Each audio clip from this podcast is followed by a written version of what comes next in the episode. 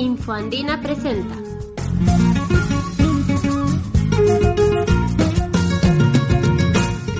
Yo soy eh, Rolando Oros, trabajo en, el, en la Fundación Proinpa en Bolivia. Soy gerente técnico de la Fundación Proinpa y trabajamos con la Fundación Magnite en un tema muy relevante para Bolivia, que es el cultivo de la quinoa.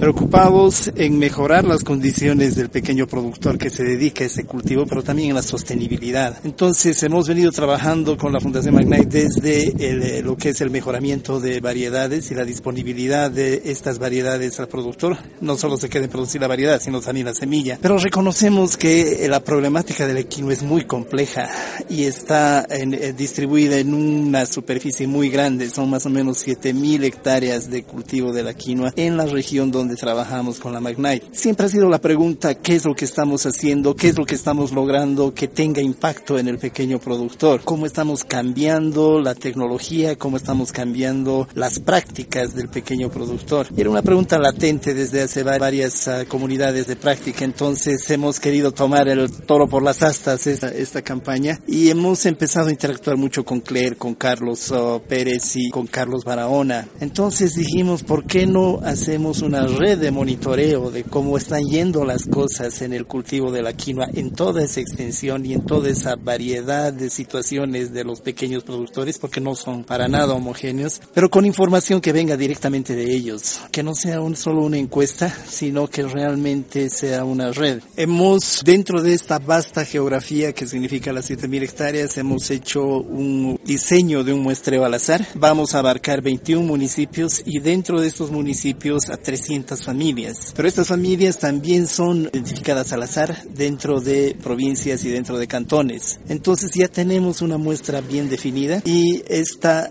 creemos que es representativa de la geografía que queremos estudiar. Bueno, más allá que un estudio, queremos que la red sea comunicacional, que los agricultores, tener información de los agricultores, pero que también vuelva información a ellos. Si quieres, eh, ya tenemos más o menos el qué quisiéramos y, esto es eh, muy ligado de para quiénes. Te tiene que servir a, los, a las mismas familias de agricultores que nos van a dar la información, que tengan también en retribución información sobre precios, sobre oportunidades de, de, venta de su producto, pero también sobre alternativas tecnológicas para los principales problemas que se le van a presentar en una campaña. Las preguntas son esas, ¿qué pasó durante la campaña? ¿Qué variedad utilizaste? ¿Tuviste acceso a servicios? Y eso en un primer, eh, en una, en un primer momento se va a hacer con una caracterización de estos informantes. Vamos a ir a cada una de las comunidades, vamos a exponer la idea a las comunidades y ver si les sirve en los los términos que ellos quieren. Y una vez que tengamos el aval y el permiso de cada comunidad, vamos a seleccionar a familias para que sean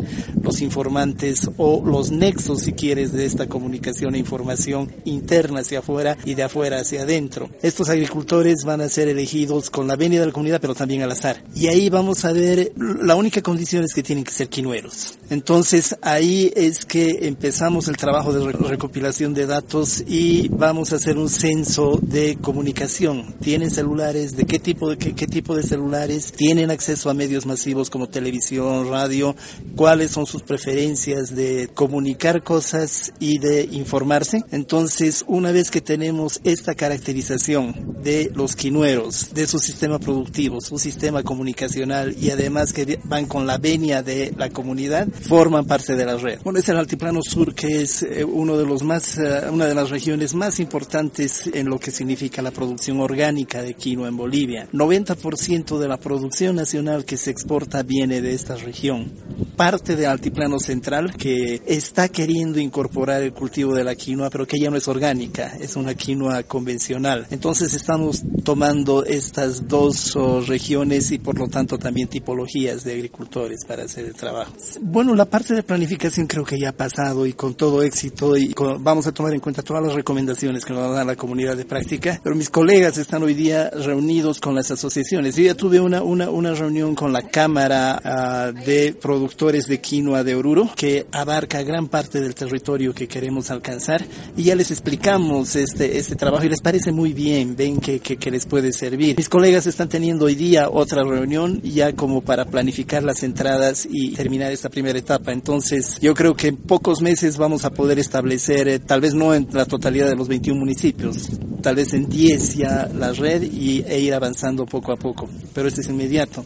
Algo que quisiera comentar también es que la información no queda ahí, sino que también es útil a las empresas procesadoras de quino en Bolivia, que necesitan cada vez más datos de qué variedades se está cultivando, qué volúmenes se pueden esperar en un año determinado y si la ocurrencia de plagas y enfermedades está haciendo que esta sea orgánica o le han puesto tratamiento químico y va a ser más convencional. Entonces es útil también para las empresas y es muy útil para instituciones como Proimpa y el INIAF en Bolivia que están preocupados por el desarrollo tecnológico. Vamos a tener, si tenemos éxito, una, información útil para el pequeño productor, para las empresas y un perfil tecnológico y necesidades del pequeño productor para que el INIAP como coordinador de la innovación en Bolivia mande a sus socios a atender estas necesidades.